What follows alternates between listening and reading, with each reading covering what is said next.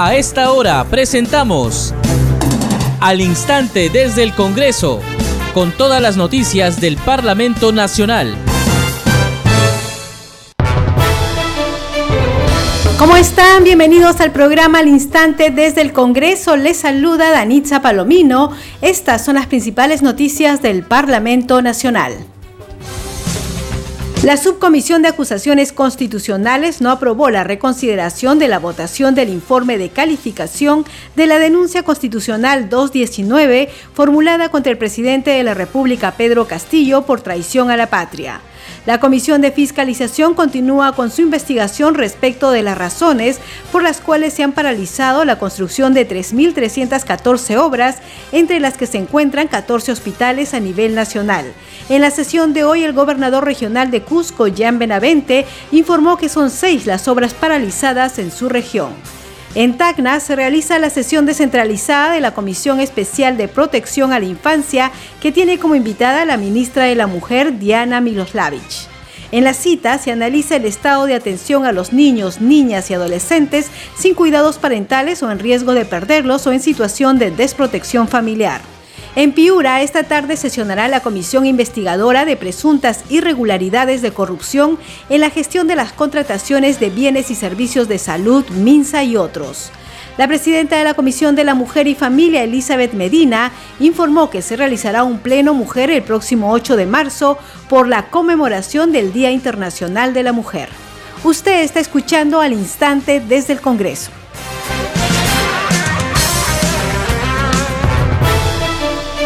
Bien, vamos con el desarrollo de las noticias. La subcomisión no aprobó la reconsideración de la votación del informe de calificación de la denuncia constitucional 219 formulada contra el presidente de la República, Pedro Castillo, por traición a la patria.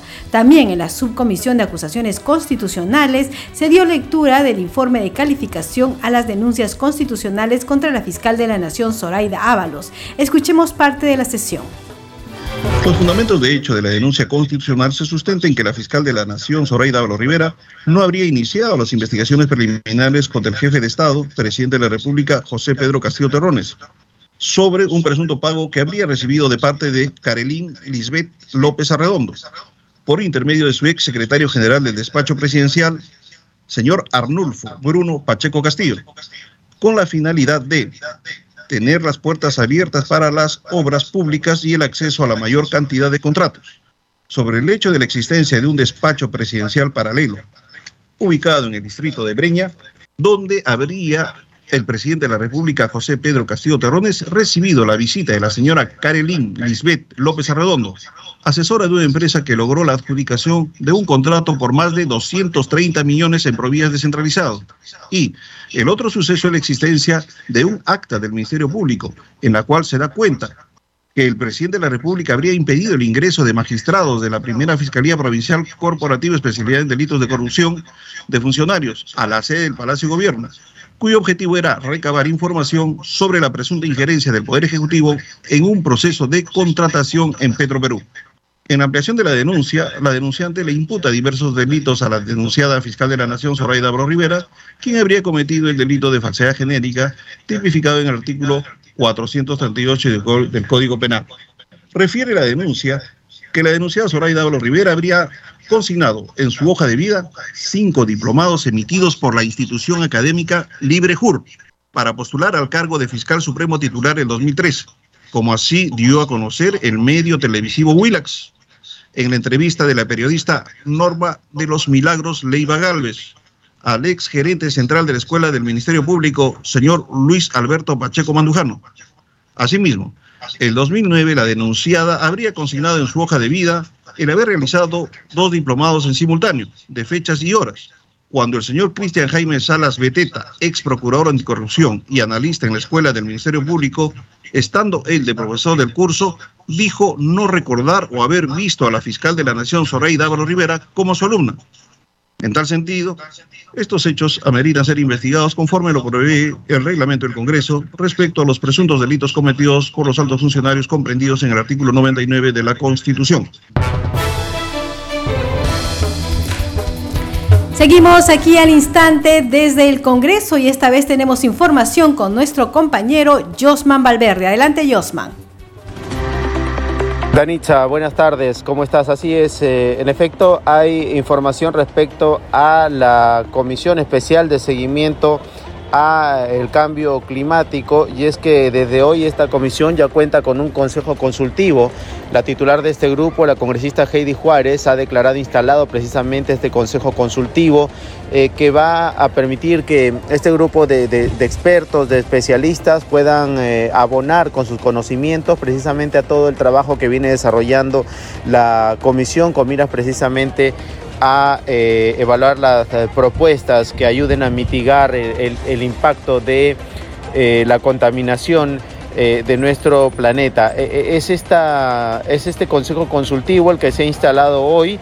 Ellos desde la siguiente sesión van a poder aportar con sus conocimientos, va a permitirse así un trabajo conjunto con miras a lograr mejores iniciativas de beneficio ciudadano, pero también esta comisión especial que preside la congresista Heidi Juárez eh, ha solicitado o ha acordado hoy que se va a solicitar al Poder Ejecutivo un informe sobre las metas y los indicadores que se requieran respecto a la propuesta de la Estrategia Nacional ante el Cambio Climático al año 2050, que como se sabe esto va a orientar la acción del Estado a nivel nacional, regional y local a largo plazo. En ese contexto, eh, Danitza, eh, se ha presentado hoy el ministro del Ambiente, Modesto Montoya. Él eh, se presentó precisamente ante este grupo para hacer una exposición, informar sobre eh, los avances que se vienen desarrollando con relación al Plan Nacional de Adaptación al Cambio Climático hacia el año 2050.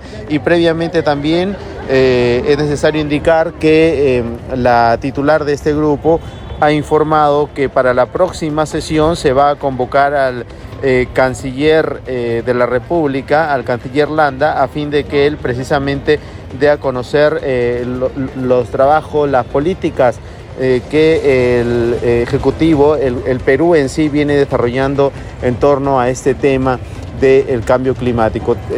tema muy interesante, muy importante, Anitza, sobre todo teniendo en cuenta la situación actual del ambiente a nivel mundial que requiere que se tomen acciones, que se estudien, se evalúen eh, iniciativas que puedan contribuir precisamente a frenar el impacto del calentamiento global y de la contaminación del cambio climático en sí. La información vamos a regresar contigo estudios para el desarrollo de más eh, noticias. Adelante Danitza y muy buenas tardes. Muchas gracias, Josman Valverde. Seguimos con más información aquí al instante desde el Congreso. La Comisión de Fiscalización continúa con su investigación respecto de las razones por las cuales se han paralizado la construcción de 3.314 obras, entre las que se encuentran 14 hospitales a nivel nacional. En la sesión de hoy, el gobernador regional de Cusco, Jan Benavente, informó que son seis las obras paralizadas en su región. Escuchemos parte de la sesión. Señor gobernador, de acuerdo al decreto de urgencia 008-2019, en la región Cusco, ¿cuántas obras paralizadas dentro de este decreto de urgencia existen en su región? Eh, agradecería que precise usted de manera detallada cada una de ellas. Eh, de acuerdo a este decreto, nosotros tenemos cerca de seis obras paralizadas, emblemáticas. ¿no? Una de ellas, obviamente, el Hospital Antonio Lorena, y otras vinculadas al Plan Vial Regional. Son obras que han estado paralizadas desde 2012, pero que son básicamente todas de eh, injerencia y competencia nacional. Como gobierno regional no tenemos una obra paralizada en el marco de este decreto 008. Congresista Picón, congresista Picón, tiene usted el uso de la palabra. Y estamos viendo que hay, digamos, obras paralizadas. El Hospital Lorena de Cusco se inició el año 2013 con un presupuesto inicial de 291 millones de soles. Y ahora está casi por el doble del presupuesto, 100% de incremento luego de nueve años. Fecha de culminación de esta importante obra para la región Cusco, para los ciudadanos de esta región eh, está en 700 casi millones de soles, el 100% de incremento, y luego de nueve años Esto creemos que es una injusticia, no solo para Cusco, sino para todo el Perú. Y yo creo que hay que saludar la propuesta del congresista Picón, porque, claro, en el Hospital Lorena hemos llevado este proceso a un, a un contrato de Estado-Estado.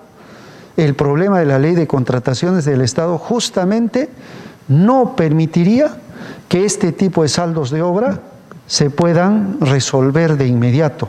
Más bien pondría muchas trabas, incluso así permita valorizaciones, ampliaciones de plazo, etcétera. Lo único que generaría son más denuncias y nuevas paralizaciones y permanentes problemas entre las autoridades. Al impulsar este proceso, y estamos de acuerdo, hay que modificar y hay que reformar la ley de contrataciones del Estado, pero hay que poner otro tipo de criterios, contratos colaborativos, estas posibilidades de modelos fast track para impulsar los proyectos de inversión. Seguimos aquí al instante desde el Congreso y congresistas de diversas bancadas parlamentarias presentaron la moción de orden del día número 2095 que propone la censura del ministro de Salud Hernán Condori Machado, sobre quien pesa una serie de denuncias por inconductas funcionales. El documento lleva la firma de 33 legisladores de los grupos Fuerza Popular, Avanza País, Podemos Perú, Alianza para el Progreso y de Renovación Popular. Escuchemos el informe de la multi plataforma del Congreso de la República. Con 33 firmas de parlamentarios de Fuerza Popular, Avanza País, Renovación Podemos Perú, fue presentada una moción de censura contra el ministro de Salud, Hernán Condori, ante los serios cuestionamientos a su gestión. El documento tiene fecha del 2 de marzo y dice a la letra que desde su designación como titular del sector se han realizado manifestaciones públicas del Colegio Médico del Perú relacionados a la falta de idoneidad del citado funcionario. También se detalla la renuncia de diversos profesionales de la alta dirección que venían implementando el programa de vacunación contra la COVID-19 en forma acertada. La moción de censura da cuenta además de la escasez de medicamentos denunciada en los medios de comunicación, especialmente para los pacientes con tratamientos de cáncer. El documento señala que en reiteradas ocasiones se ha pedido la renuncia del ministro, quien ha indicado que no dejará el cargo, y por ello el Congreso de la República tiene la obligación de revocar del cargo al ministro en el más breve plazo por la gravedad de los hechos, utilizando para ello el mecanismo de censura. Cabe recordar que en el Pleno del pasado lunes se presentó una moción de interpelación contra Condori Machado. Seguimos al instante desde el Congreso y el congresista Raúl Guamán Coronado de la bancada de Fuerza Popular e integrante de la Comisión de Salud consideró que el ministro Hernán Condori no cuenta con la capacidad necesaria para dirigir este sector. El representante de la región Ica conversó con nuestro compañero Ricardo Alba y explicó por qué es necesaria la instalación de un hospital para la atención de pacientes oncológicos en esa región. La salud en el país tiene un momento difícil, no solo por el tema de la pandemia, que afecta además al mundo, sino también una crisis política tras la designación de Hernán Condori como ministro de Salud, sobre quien ya pende una moción de censura en su contra. Evidentemente, yo creo que el señor presidente de la República, bueno, para equivocarnos, eh, dispararnos a los pies, designando ministros que no guardan el perfil, no tienen la capacidad suficiente como para manejar todo un ministerio. En este caso particular, por ejemplo, con la designación del señor Hernán Condori como ministro de Salud es un error garrafal y han cometido un error enorme habiéndolo reemplazado pues, a uno de los buenos ministros, al doctor Hernán eh, Ceballos. Hernando Ceballos, sí, efectivamente. Correcto. ¿Usted ha firmado esta moción de censura al ministro de Salud? Efectivamente, estimado, estoy convencido, tal como soy del sector, conozco de cerca. El hecho de haber trabajado en zonas rurales eso me da, no le da la suficiente eficiencia y capacidad como para manejar un sector. Es cierto, todos los médicos que laboramos ya en las capitales de región o en Lima, incluso los colegas, han, hemos hecho el trabajo de Serum en, área, en zonas rurales. Algunos de ellos hemos trabajado, yo particularmente empecé a trabajar en Zorro del Pajo, trabajé cinco años y medio y por concurso llegué a ICA y luego hice pues mi carrera de especialidad y actualmente estoy desempeñando una, función congresal que ya todos lo conocen. Correcto. Ahora, ¿qué necesita la salud para digamos, enfrentar situaciones como la que nos está dejando la pandemia, que ha eh, develado la, digamos, falta de infraestructura, falta de equipos y lamentablemente una precariedad enorme en el sector. Evidentemente, la, pandemia del COVID-19 que nos puso en jaque no solamente a todos los peruanos, sino a los países desarrollados incluso, ha desnudado la situación real de salud que tenemos en los tiempos actuales. Evidentemente, anteriormente incluso sometieron a un proceso de reforma en salud. En ese entonces yo me desempeñaba como director regional de salud en Ayacucho. En realidad, invirtieron, gastaron más de 480 millones de soles en cierto modo un gasto inútil y la salud no ha cambiado de nada. En ese entonces la ministra de Salud era la economista Midori de Javich y francamente ha sido una decepción en ese entonces con, el gobierno de Ollanta Ahora vayamos a las necesidades de ICA. Entiendo que usted está promoviendo una norma declarativa para que se declare de necesidad pública la instalación de un hospital oncológico en su región, en ICA concretamente.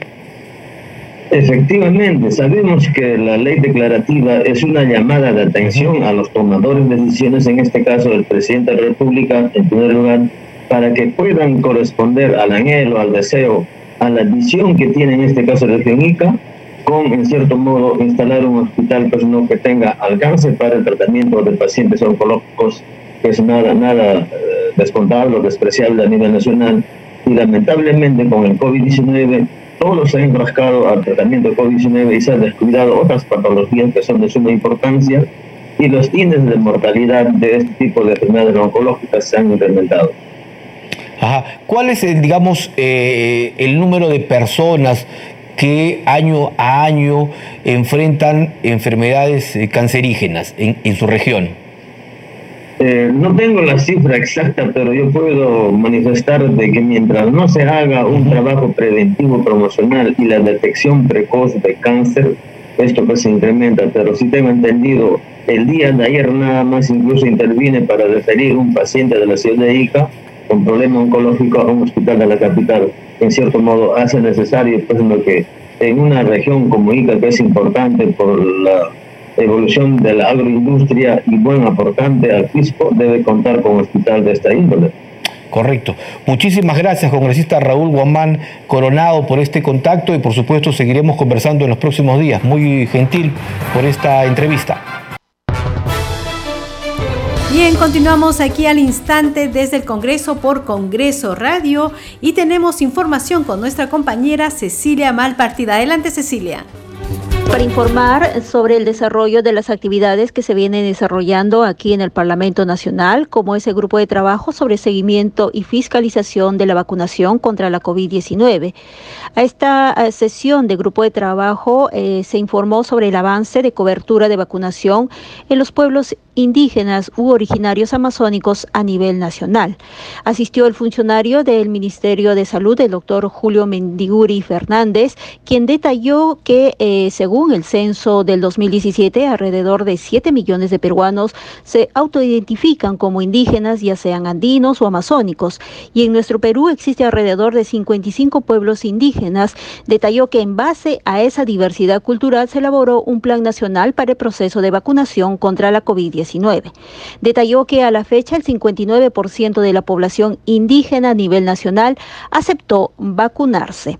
También informar eh, que el, doctor Julio Mendiguri señaló que las regiones como Ayacucho, Cajamarca y Huánuco han avanzado notablemente la cobertura de vacunación. Sin embargo, Amazonas tiene un avance de 38%, la región Loreto 41%, Ucayali 46% y Madre de Dios 50% relacionado a la primera dosis, pero concerniente a lo que es la segunda dosis y de refuerzo, el doctor indicó que está muy por debajo de lo esperado. Esta es la información que brindamos aquí desde el ambiente, de los ambientes de eh, la sesión del grupo de trabajo sobre seguimiento y fiscalización de la vacunación contra la COVID-19. Informó Cecilia Malpartida para Congreso Radio.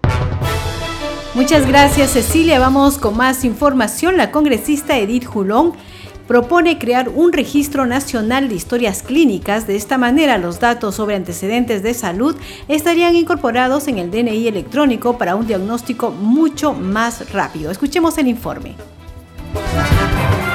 Millones de pacientes de hospitales de todo el Perú podrían ser beneficiados con la creación de un registro nacional de historias clínicas electrónicas.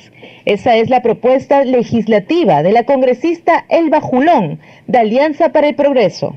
El proyecto de ley tiene como objetivo principal brindar información anonimizada a las entidades académicas públicas y privadas, únicamente para la promoción de la investigación científica, siempre que celebren los convenios de corporación interinstitucional con el Ministerio de Salud. El MINSA sería el encargado de administrar el registro nacional y de emitir las normas complementarias para el establecimiento de los procedimientos técnicos y administrativos necesarios para su implementación y sostenibilidad. Asimismo, se respetará la confiabilidad de los datos proporcionados en la historia clínica. De igual forma, dicha información no podrá ser utilizada con fines comerciales, financieros o económicos.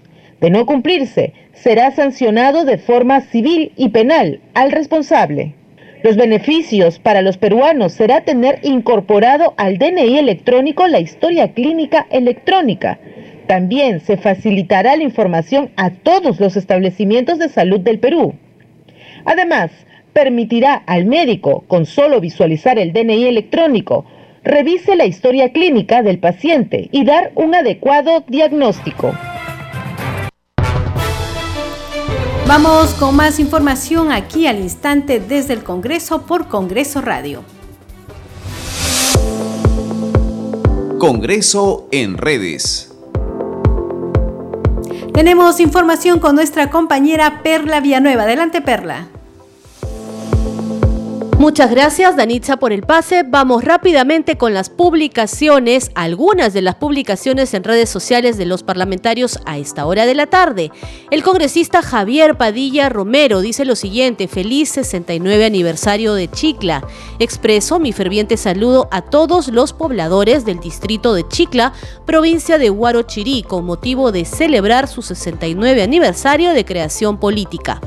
Desde la cuenta de la bancada Acción Popular se informa la educación al encuentro del educando. A puertas del inicio del año escolar, nuestros congresistas fiscalizaron las instituciones educativas públicas de sus regiones a fin de garantizar un retorno a clases seguro para nuestros niños y niñas. Adelante.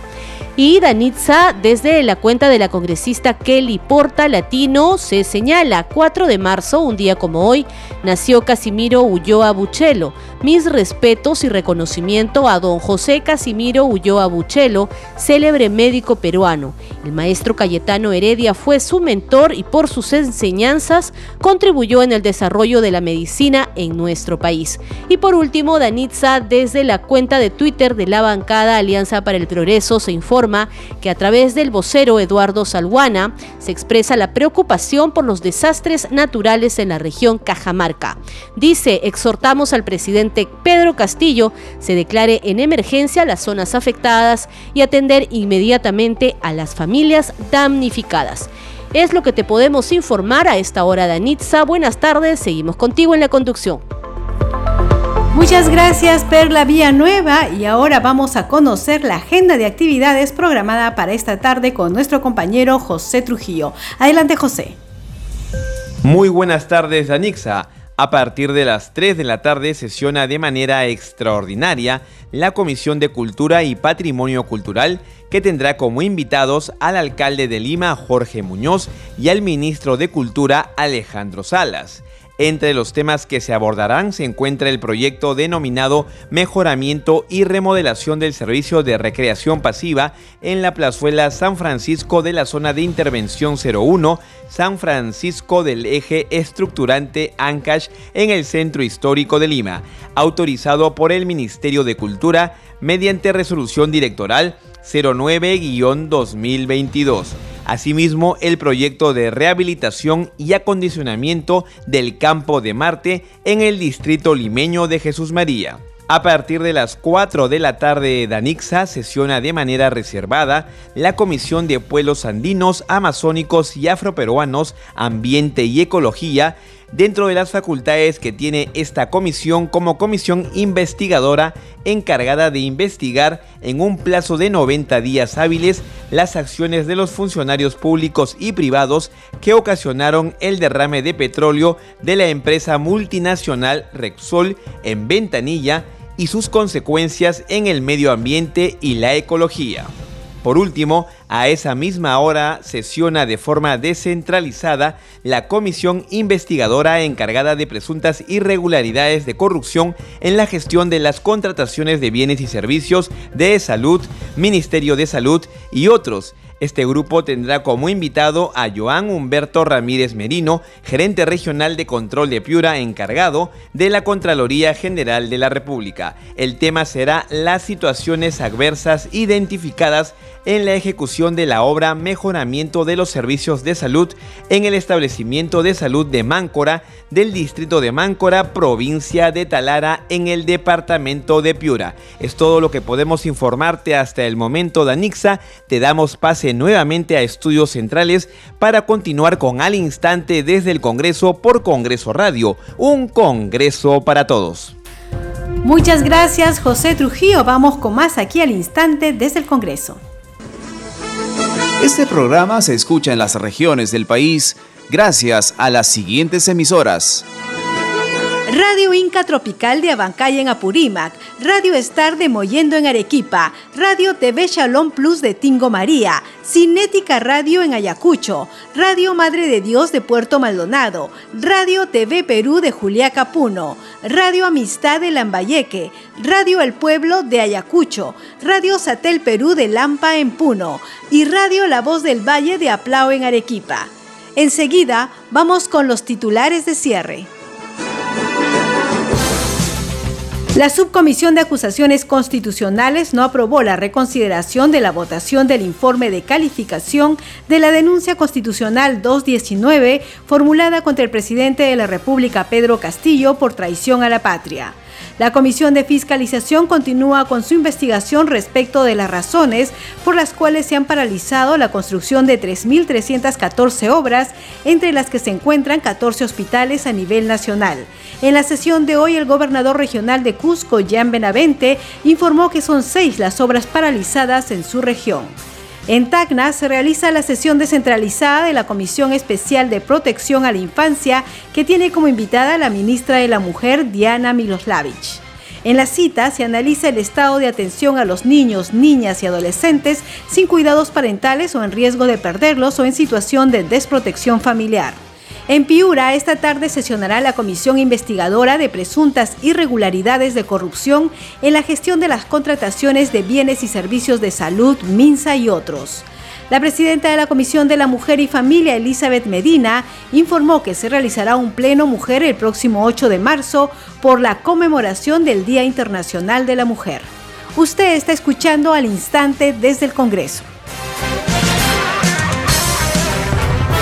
Bien, hemos llegado al final del programa. Antes de irnos hay que decir que esta tarde se someterá al voto el informe de calificación de las denuncias constitucionales contra la fiscal de la Nación, Zoraida Ábalos. Esto será en la subcomisión de acusaciones constitucionales. Bien, ahora sí nos vamos. A nombre del equipo de Congreso Radio le agradecemos por acompañarnos en esta edición. Estuvo en los controles Franco Roldán y en la conducción de Anitza Palomino.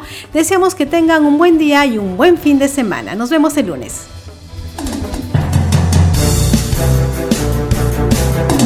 Hasta aquí, al instante desde el Congreso, con todas las noticias del Parlamento Nacional.